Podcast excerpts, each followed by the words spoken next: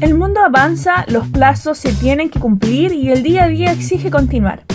Pero aquí en este espacio nos tomamos una pausa para reflexionar sobre los fenómenos de comunicación y periodismo desde la mirada crítica de académicos e investigadores. Esto es Pensar la Comunicación, un podcast de la Escuela de Periodismo de la Pontificia Universidad Católica de Valparaíso, conducido por Valentina Miranda y Josefina Valenzuela.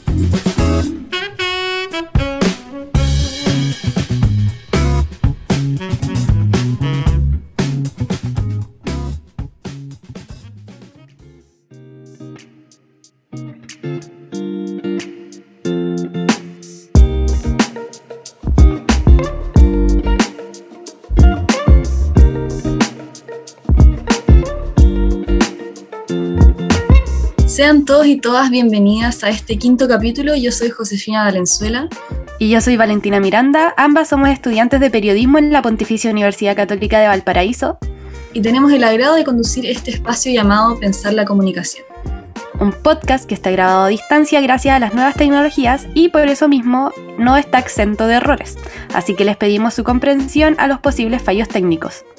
También antes de comenzar queríamos agradecerle a todas las personas que están interactuando por las redes sociales, que nos han hecho llegar sus preguntas para nuestros invitados e invitadas y también los invitamos para que se sigan uniendo a las redes sociales y así nos puedan llegar sus próximas preguntas. Y sus comentarios también. Agradecer a las personas que, han dejado comentarios en, en las publicaciones o de repente por interno también. Estamos muy agradecidas. Como mencionamos en todos los capítulos, es importante recalcar que en este espacio buscamos generar comunidad, especialmente en estos tiempos de pandemia, por eso queremos conversar con distintos académicos de la escuela sobre temas contingentes. ¿Cómo has estado, Vale? Yo bien, cansada un poco ya con la U, como, llevo como un mes de clase y ya estoy un poco agotada, mm. pero bien a pesar de todo. ¿Y tú, José? Qué bueno. Yo bien también, yo entré esta semana recién a la U, así que Así que bien, estoy como con todas las ganas, motivada por este semestre acá. Que como les conté en el capítulo pasado, yo estoy desde Canadá, así que también sí, aventuras desde Canadá. Sí. bueno, para el capítulo de hoy, José, quería comentarte eh, sobre un artículo publicado en abril de este año en el diario Las Últimas Noticias, que se titula Gringa enamorada de un chileno es el nuevo refuerzo de Santiago Morning. Mm. Eh, te traía este, este titular, esta noticia de ejemplo para partir este capítulo, porque quizás leyéndolo a la rápida podría parecer muy nada, quizás inofensivo, pero mm, quiero saber qué te hace pensar. Uy, son, son varias cosas. Yo creo que tengo muchos sentimientos encontrados con ese, con ese titular. Y, bueno, con la noticia en sí, en verdad. Em, de partida, yo creo que es importante mencionar que la, persona que, escribió este, esta, este artículo es un hombre. Y eso, bueno, no digo que esto solamente lo, haga, es una, una, algo perpetuado por los hombres solamente, no. Creo que también hay muchas mujeres que tienen este machismo incorporado en su, en su escritura también. Pero, pero nada, me llama la atención como, como ver este ejemplo para también entender por qué es tan necesaria la perspectiva de género en el periodismo. Y también como que, llegó al extremo en el que ella misma, la, futbolista que es la que es eh, Caitlin, Stevens, eh, que ella misma haya tenido que, denunciar esta situación en su cuenta de Twitter para que la gente se dé cuenta de, de este asunto, o sea, de la gravedad. Sí, estoy súper de acuerdo. De hecho, ella en, su publicación eh, como que cambió el titular, hizo su propio titular, eh, como reivindicándose a sí misma porque el diario claramente no supo darle la importancia que merecía. Me parece triste, pero además este es, uno, es tan solo uno de los muchos ejemplos de este tipo de prácticas que podemos encontrar hasta el día de hoy en todos los medios. Eh, de repente es cosa de darle una segunda leída al titular, a la portada del diario, a, lo que sale en la tele y es como, mm, algo no anda del todo bien aquí. Eh, por ese mismo motivo, en el episodio de hoy nos propusimos conversar y analizar en torno a todo lo que estas prácticas conllevan. Así es, y, más, y también como son cosas que ni nosotros mismos que quizás estamos con, por ejemplo, nosotras estamos conversando de este tema, pero es algo que también no nos damos cuenta con una simple leída, o sea, como dijiste, hay que leerlo varias veces para entender como cuál es todo el, el trasfondo machista que hay por detrás. Y sí, pues como mencionaste, em, hoy día vamos a estar conversando con la profesora de la Pontificia Universidad Católica de Valparaíso, María Soledad Vargas, licenciada en Literatura y Lengua Hispánica, profesora de castellano, licenciada, licenciada en Comunicación Social, tiene un magíster y doctorado en Periodismo y Ciencias de la Comunicación en la Universidad Autónoma de Barcelona. Además, forma parte de la Red Iberoamericana de Investigación en Comunicación y Feminismo para la Justicia Social y de la red UniTwin, Género, Medios y TICS de la UNESCO, dedicada a fomentar la perspectiva de género en la formación de comunicadores, periodistas y docentes que enseñan esta profesión. Así que es un tema que realmente nos convoca. Luego de esta introducción le damos la bienvenida a la profesora María Soledad Vargas. Bienvenida profesora a Pensar la Comunicación. Hola, ¿cómo están? ¿Cómo están ustedes? Muchas gracias por su invitación y feliz yo de eh, comentar y conversar un, tiempo con ustedes. Nosotros también felices de que esté aquí con nosotros. Bueno, para comenzar queríamos referirnos directamente a lo que estábamos comentando a raíz de un titular de LUN, que en la introducción, eh, que es como de estos titulares machistas o que se camuflan un poco, que uno tiene que leerlos como dos veces para darse cuenta de que es un poco un tanto machista. Eh, y que además es solo un ejemplo de estas prácticas que se repiten mucho. Y queremos preguntarle, eh, que puede ser la gran duda para las personas que nos están escuchando, ¿por qué es importante incorporar el tema de la violencia y perspectiva de género en las, en las mallas de periodismo? Bueno, mira, agradezco mucho la pregunta porque eh, esto se viene trabajando hace muchos, muchos años. Yo no soy experta en temas de violencia de género o hacia la mujer, pero sí el tema de la formación con perspectiva de género, claro que sí, eh, porque si tú no formas a nuevos eh, comunicadores sociales, a nuevos periodistas con, con, sensibilidad de género, estas prácticas, estas narrativas machistas se van a seguir perpetuando en el tiempo, porque de hecho eh, nosotros hemos ya avanzado en la escuela de periodismo, bueno, a ustedes no les ha tocado, pero nosotros hicimos un optativo de justamente de, género, medios y nuevas tecnologías y los chicos y chicas quedaron súper sensibilizados, efectivamente, pero ahí hay un otro nivel que es cuando ellos y ellas van a trabajar a los medios de comunicación. Entonces, en el fondo, los editores, claro, es muy difícil cambiar las, eh, las formas, las modalidades, eh, las rutinas periodísticas finalmente. Entonces, por eso también, eh, es, volviendo a la pregunta, es súper importante formar a los nuevos y nuevas periodistas con perspectiva de género, con sensibilidad. Pero además, y nosotros lo tenemos súper claro en, en, en en el grupo al cual pertenezco yo, de género, medios y nuevas tecnologías a nivel global de UNESCO, es que tenemos que también incidir en los actuales comunicadores sociales, o sea, no solo apostar por las nuevas generaciones, que eso es fundamental, es, un piso, un punto de partida, sino que también estar eh, formando y re, de alguna manera educando a los periodistas y a las periodistas, a los editores, ojalá pudieran asistir a estos talleres de formación para que se den cuenta que ya no se puede de alguna manera eh, seguir con esas rutinas periodistas machistas, sexistas y que perpetúan de alguna manera esa, esa, esa violencia de género en la sociedad. Es un desafío, un desafío grande igual, porque pareciera ser que este tema, el, el machismo que está tan incorporado en, en, no solo las personas que se están formando para ser periodistas, sino que también quizás en, en los docentes los comunicadores que ya llevan harto tiempo en esto, parecía ser que lo tienen como un poco incorporado y no es, tampoco es como que se enseñe esto así, así nomás, sino que es una cosa que viene, viene desde, desde mucho antes. Y también en ese sentido, como en el tema del desafío, em, le queríamos hacer ahora la pregunta del público. Eh, también les decimos a las personas que nos están escuchando que recuerden que nos pueden mandar todas sus preguntas para nuestros próximos invitados e invitadas a través de las redes sociales de la Escuela de Periodismo. Y en esta ocasión, José Famena, que es estudiante de periodismo de nuestra escuela, vía Instagram pregunta, ¿Ha sido muy desafiante trabajar temas de género en el ámbito de la investigación? Mira, eh, bueno, para mí ha sido como una, eh, como ponerme al día de alguna manera, porque en mis primeros años de docencia o de actividad académica, yo eh, invertí mucho tiempo en, gestión académica. Eh, estuve de jefa de docencia, luego a cargo del magíster, también por ahí un tiempo de las prácticas profesionales.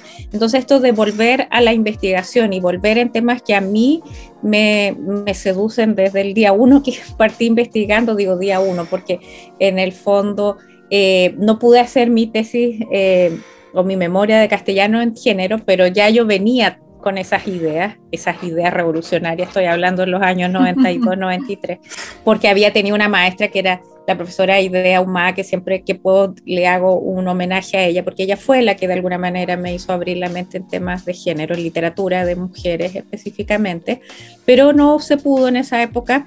En, acá en la Católica del Paraíso trabajar una tesis, pero después sí en la licenciatura en comunicación social cuando me titulé de periodista en la UPLA. Entonces, después, claro, en los estudios de posgrado, tanto en el magíster como en el doctorado, claro, yo en el fondo trabajé y profundicé con temas de género. Eh, y pero me integré a, otros grupos de investigación, a otros temas, por decirlo. Entonces, después me, en el 2017, la, la, profesora doctora Aime Vega Montiel me invita a ser parte de esta red de Unitwin de género, medios y nuevas tecnologías y ahí yo digo, bien, este es mi tiempo. más bueno, es importante decir que también fui mamá eh, de mellizos de dos hombres, que es súper interesante y un desafío también de formarlos en, en, estas nuevas perspectivas.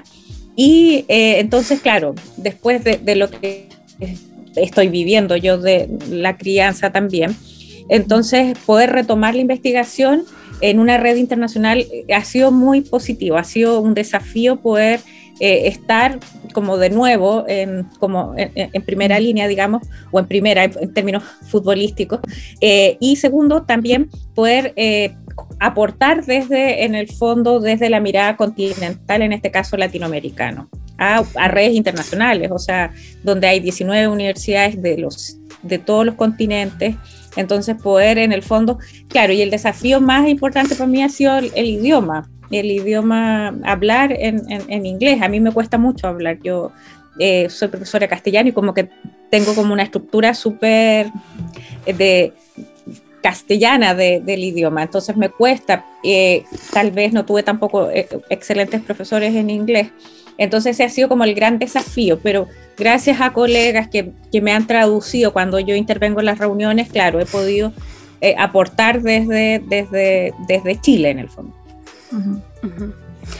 Profesora, yo quería detenerme un poco igual en, el tema de la enseñanza eh, con perspectiva de género, porque la José dijo algo que me dejó dando vueltas, que es que yo creo que todos como consumidores de, medios lo tenemos un poco internalizado. Yo recuerdo mucho un trabajo que nos hicieron hacer en primer año sobre el signo mujer, como cómo la mujer se representa en los medios.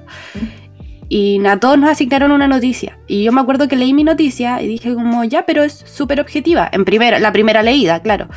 Rara vez alguien lee como una noticia de pasada dos veces. La segunda, tercera vez que la leí me daba cuenta de más como técnicas como que pasan muy... Eh, que están muy escondidas como para, para ser machistas. Entonces como... Eh, como cuestionar el discurso de la mujer o o no sé, o, de repente las fuentes que se buscan son fuentes que tienen un discurso claramente machista, pero como no lo dice el periodista, no, pero sí que esta, esta noticia es objetiva. Entonces, también he visto que se realizan hartos talleres. Eh, de repente eh, organizaciones de, medios realizan talleres como para que la gente esté atenta a estas prácticas, lo encuentro súper importante. Y a raíz de eso, quería detenerme un poco en su publicación, eh, voy a darme el lujo de decir el nombre entero, periodismo de, periodismo de opinión y discurso de género, análisis mm. comparativo de las columnas del país, del el país semanal y Magazine, la, la vanguardia, que examinó el tratamiento informativo que se le da a mujeres y hombres en los medios. Al respecto, de sus resultados y sus conclusiones. ¿Qué tan significativa es la diferencia por género? ¿Y cómo ve usted que se evidencia?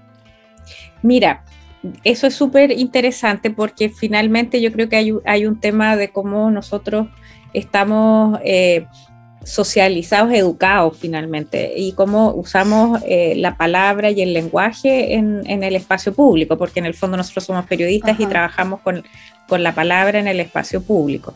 Entonces, en el fondo, eh, a mí siempre me, han quedado como en el recuerdo las eh, palabras de, mi maestro Lorenzo Gómez, que estuvo, de hecho, en, en la defensa de esa investigación. Él eh, porque él fue el que me dio la idea de esta investigación. Eh, cuando yo venía eh, llegando a, Barcelona, a la, Universidad Autónoma de Barcelona, y venía con esta idea, había hecho yo el análisis de la Isabel Allende en Civilice a su hombre, o los trogloditas, y venía con esta idea. Me dijo, ¿por qué no comparas hombres y mujeres? Entonces, cuando yo defiendo el texto que tú citas, que fue en el fondo, en, por ahí, sí, en el 2001, y él me dice, claro, María Soledad, tú hiciste una suerte como de análisis como eh, microscópico casi de las, eh, usa esa metáfora de las eh, columnas de opinión para establecer las diferencias entre hombres y mujeres. Por eso fui súper como, ustedes no, leyeron toda la investigación, pero sí hay en el fondo detenerse en cada párrafo, en, en las figuras retóricas, en la narración, entonces como súper detallado, para poder justamente, me decía él, evidenciar estas diferencias. Pero, volviendo a tu pregunta, siempre a mí se me escapaba un autor y una autora, en el sentido de que yo decía, esta autora escribe como hombre o con las características que tiene un varón, digamos, cuando ocupa la palabra en el espacio público. Y este autor eh, tiene las características o el estilo más femenino, por ejemplo, cuando ocupa el lenguaje en el espacio público. Y ahí en el fondo cuando conversamos esto en, esta defensa de tesis que después yo transformé en ese artículo, y es que finalmente eso pasa por la socialización y por la educación también. Entonces, a nosotros, las mujeres, y yo cito ahí a la Virginia Woolf, que en el fondo eh, nos enseñan a hablar en el espacio público y hacer en el espacio público y ocupar la palabra en el espacio público. Entonces hay muchas cosas que nosotros y en la columna propiamente tal, que es la columna firmada, se plasma, eh, es, como más naturalmente o más espontánea ese ser femenino o ese ser masculino. ¿Me explico? A diferencia tal vez de los géneros que tú mencionabas antes, eh, Valentina, a propósito de la noticia, que ahí, claro, no se ve esa, esa impronta más subjetiva, a no ser que hagas un, análisis súper exhaustivo del lenguaje o de, de, cómo se observa el mundo se da cuenta de la realidad finalmente. Entonces sí, yo creo que hay, pero en el fondo son bastante como eh, específicas, podríamos decir. Entonces por eso yo me quedo con esta reflexión que me hizo Lorenzo Gómez, que finalmente, claro, eh, tuve que hacer un análisis muy, muy detallado, pero sí hay cuestiones y es súper interesante porque este trabajo yo lo sigo aplicando, tú lo hiciste, no sé si la Josefa le tocó, pero en el fondo hay cuestiones que yo vi a fines del 99, porque las columnas eran del 99, los columnistas españoles, eh, y, españolas, y resulta que siguen, porque después lo aplicábamos en Chile, y siguen estando vigentes hoy día, esto que las mujeres hablan más desde el yo, desde cosas que les pasan en el hogar, y después transitan al espacio público para hablar a lo mejor de la educación de la juventud, pero parten de algo que le pasó con los hijos en el supermercado o en la casa. Y eso es, sigue estando súper vigente en el mundo, eh, en la sociedad chilena actual, en, en, los columnistas, hombres y mujeres que escriben sobre diversos temas. Profesora, volviendo igual a esta, a esta noticia que comentó la, la Valentina al principio, que quizás tiene más que ver con cómo son las mujeres representadas en los medios, que esta noticia, no sé si le contamos un poco, pero la noticia es sobre una futbolista estadounidense que se, se, fue a jugar a la Roja chilena y ella en la, en la portada de la noticia salía como em, pareja de chileno o gringa se enamora de un chileno y se viene a Chile, no sé qué, como poniéndola siempre al lado del hombre. Mm. Y eso es igual lo que ponen en los comentarios, de, porque ella como que denunció esta situación en Twitter y eso es lo que le ponían en los comentarios, como pareciera ser que siempre a las mujeres exitosas las ponen siempre al lado del hombre. Mm. Y también por otra parte, como en los comentarios también ponían, por ejemplo, eh, no puedes esperar nada más de la editorial de Lun, ponían algunos, y después otra persona ponía, no puedes esperar nada de los periodistas en general. Y eso creo que igual es algo que, que, choca mucho porque es como, eh, nosotros también estamos acá como tratando de aportar un poco a, este, a esta situación, como tratando de cambiar un poquito el mundo. Y, y, también ahora pasando al tema como específicamente de la red Unitwin, de la que usted es parte, eh, en una de las entrevistas que, dio para la PUCB en enero de este año, comentó que el objetivo final de Unitwin es transformar al mundo e incidir en las políticas públicas. Y quizás es un poco como eh, para cambiar esta perspectiva que quizás tienen algunas personas como de que esto es culpa de los periodistas o del periodismo en general. Entonces, podría, podría contarnos más sobre esta gran meta. O sea, la pregunta sería, ¿cómo el periodismo puede transformar al mundo incorporando la perspectiva de género? Sí. Eh, primero voy a partir por lo que tú comentabas de, de, lo que pasó con la, con la noticia de LUN. Claro, evidentemente, bueno, no me voy a detener en, en, el paradigma de negocio que hay detrás de las últimas noticias, que es jugar con un poco el morbo, en la mujer objeto, entonces en el fondo, eh, pero eso... Eh, también hay ciertos límites y eso se, yo creo que se les ha ido, por lo que decía la Valentina, como marcando desde distintas organizaciones, desde distintos, no puedes eh, titular de esa manera, no pueden ustedes editores eh, eh, objetivar tanto a, la mujer. Entonces eso es necesario y ese ejercicio que te hicieron a ti en primero, Valentina, estoy segura que te lo hicieron, en, yo estaba justamente impartiendo ese optativo y seguramente el ayudante o las ayudantes que estaban formándose eh, quedaron, pero así como que se les abrió la mente, o oh, se puede contar eh, o se puede eh, retratar, plasmar la realidad o representar de otra manera, no siempre de, de, forma dicotómica, patriarcal, etcétera, etcétera que fueron conceptos que trabajamos en ese curso, Valentina, entonces que yo recuerdo que a un par de ayudantes dijeron, ah, los vamos a replicar este ejercicio en primero, en teoría del lenguaje, por eso lo tengo súper clarito, que estoy segura que fue. Agrego que por lo menos para mí, y estoy segura que para varios de mis compañeras y compañeros, eh, fue súper enriquecedor, como mm. darse cuenta de, que si uno relee las cosas, lee un poco entre mm. líneas, eh, se, da, se va dando cuenta de cosas que uno no quiere replicar. Mm. Mm. Tal Entonces, cual. Entonces, porque ese concepto que tú usaste del signo mujer lo trabajamos justamente en ese optativo. Entonces, y por eso decían, oh, ¿por qué usted no lo hace? no pasa estas cosas en, las asignaturas de escritura. Si es que no me da, eh, eh, no, me da como el, tiempo y tampoco hay un público tan cautivo donde uno pueda como eh, como se llama, eh, enseñar este tipo de cuestiones. Pero en las tesis, cuando yo hacía tesinas o en los campos de investigación, claro, ahí sí uno puede como de alguna manera eh, entregar estas lecturas.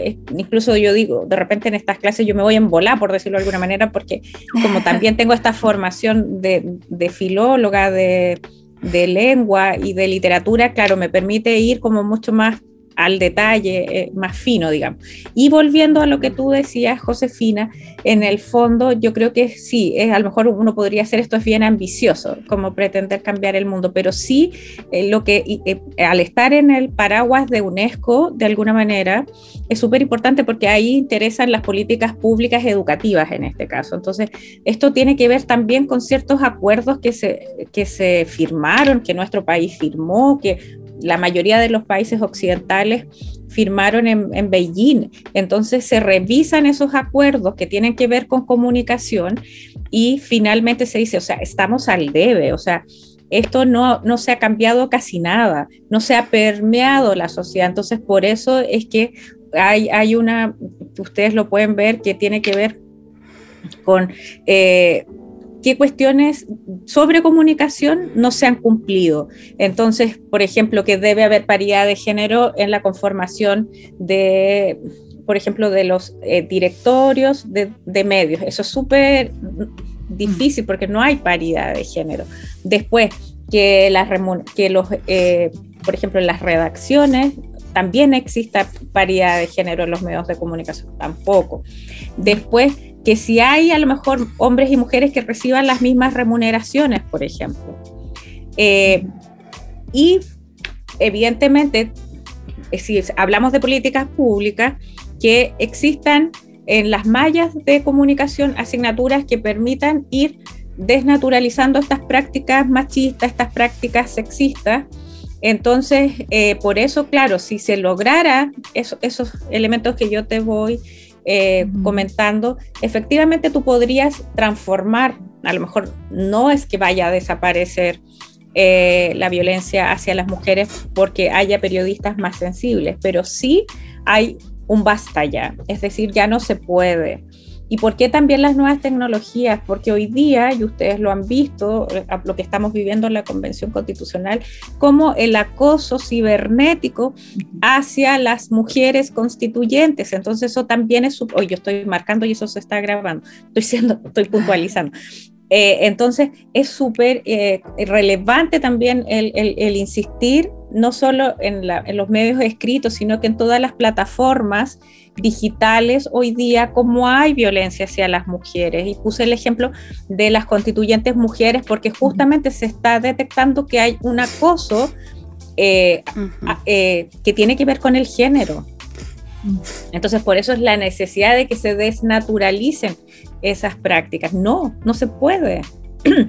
y, ahí en ese sentido hay por eso compromisos, acuerdos internacionales.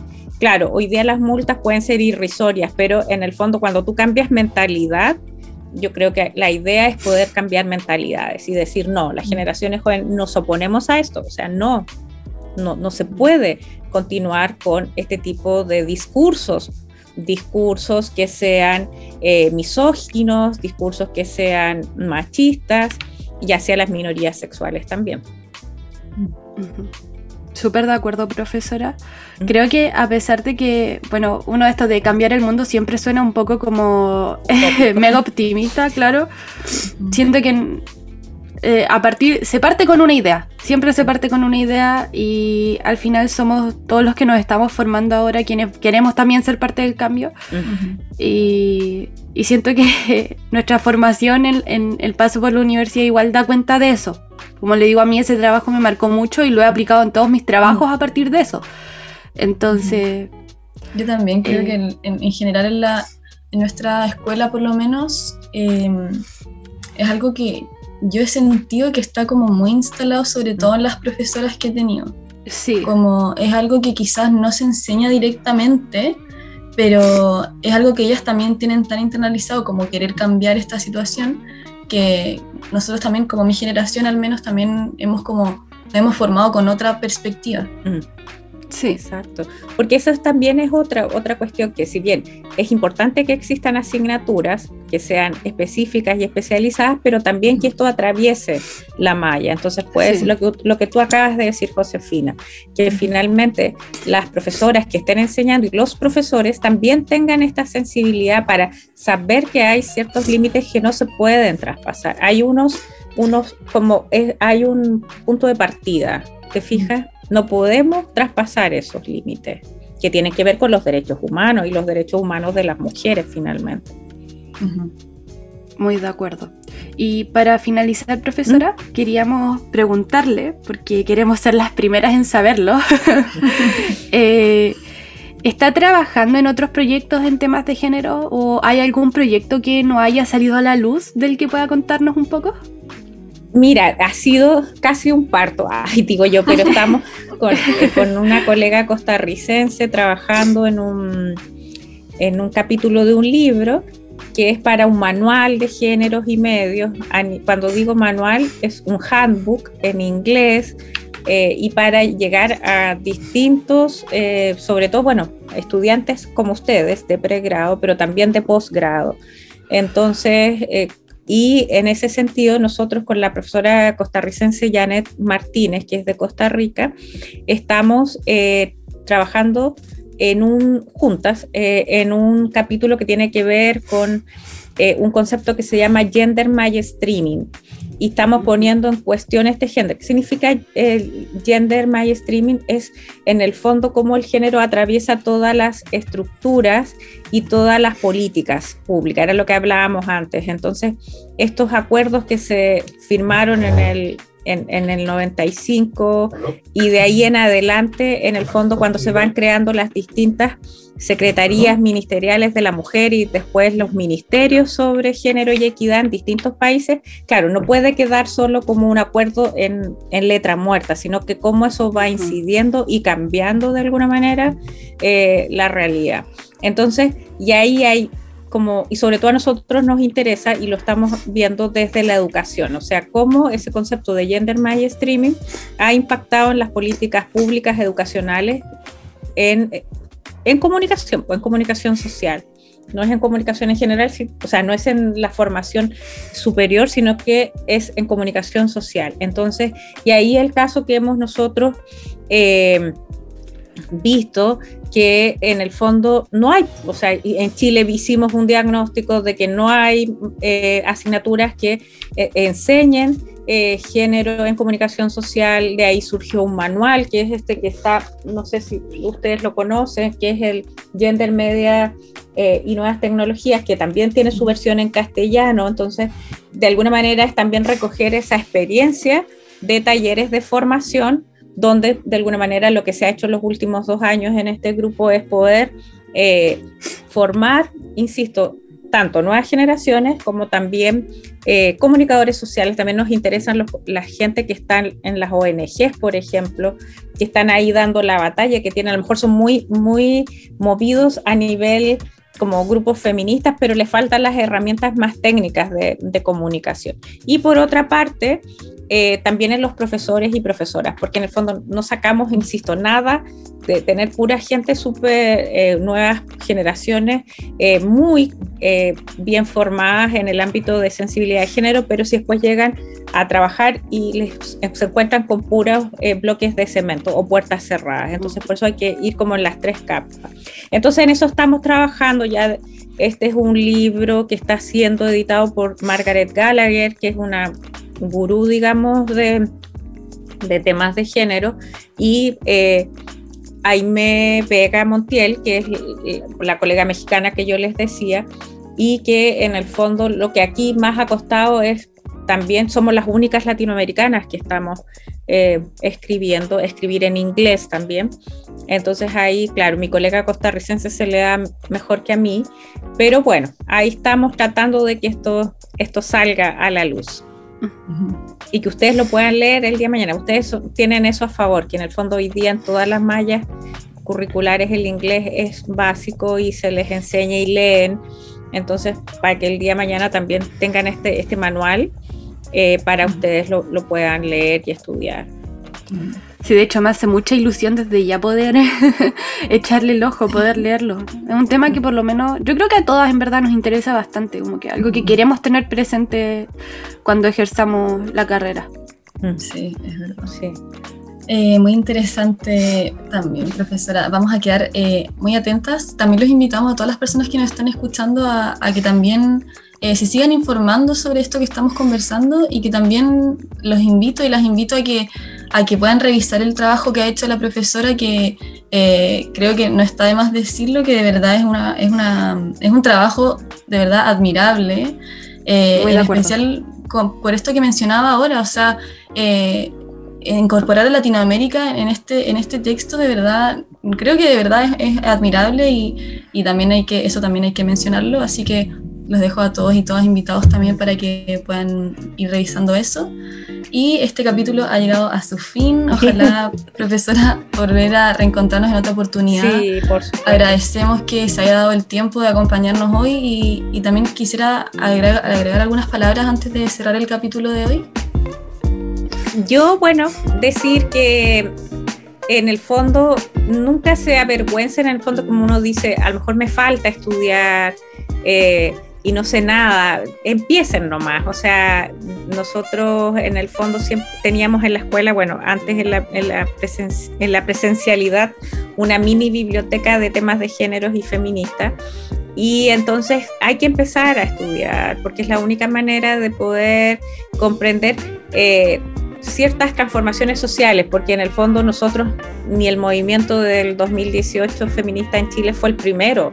Hay muchas generaciones de mujeres en Chile que partieron a fines del siglo XIX y antes incluso, pero que no está tal vez registrado, dando estas, eh, estas pequeñas luchas. Entonces, por eso es súper importante el rol que tuvieron las mujeres en la oposición a la dictadura también. Hay que, por ahí es donde están las bases. Cuando tú hablabas del signo mujer, me acordé inmediatamente de Lucía Guerra y la mujer fragmentada, que era el texto que veíamos en, el optativo. Entonces, eso, pues a, buscar, a seguir leyendo y, y, trabajar en red, porque yo creo que esa es, es otra experiencia y otra enseñanza que yo tengo, o sea, que, ahora no conté, ay, no conté, que estoy en otra red que es una red iberoamericana, Ibercom se llama, pero tiene que ver con eh, puras eh, universidades eh, de Iberoamérica, donde la idea también es poder, bueno, se está haciendo un congreso, la idea es sacar una revista, entonces poder en el fondo hacer trabajo colaborativo. Yo creo que eso es lo que hoy día es muy, muy valioso. Y a pesar de las dificultades que nos ha, traído la pandemia, se pueden seguir haciendo cosas de modo virtual, así como estamos hoy día eh, conversando. Entonces, como que uno, es verdad, ansía el estar en congresos, en reuniones, en, en, en, todo lo que es la comunicación presencial y personal, pero frente a que no existe o no podemos, bueno, también existen estos otros recursos y podemos también, nosotros hemos hecho dos talleres de formación así, a distancia. Entonces, a distancia digo yo, pero así, gracias a estas plataformas. Y se puede, ustedes mismas lo pueden seguir haciendo.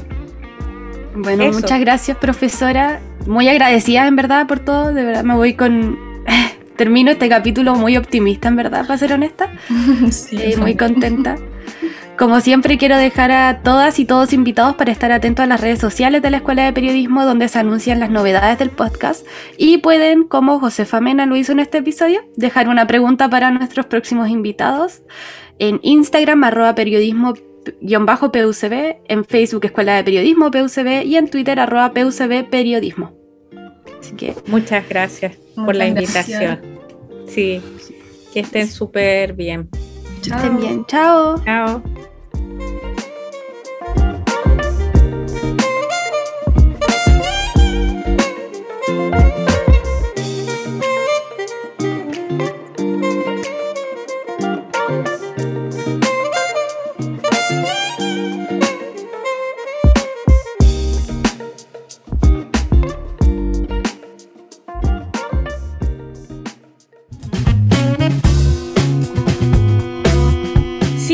Nuestras redes sociales y continuemos la conversación.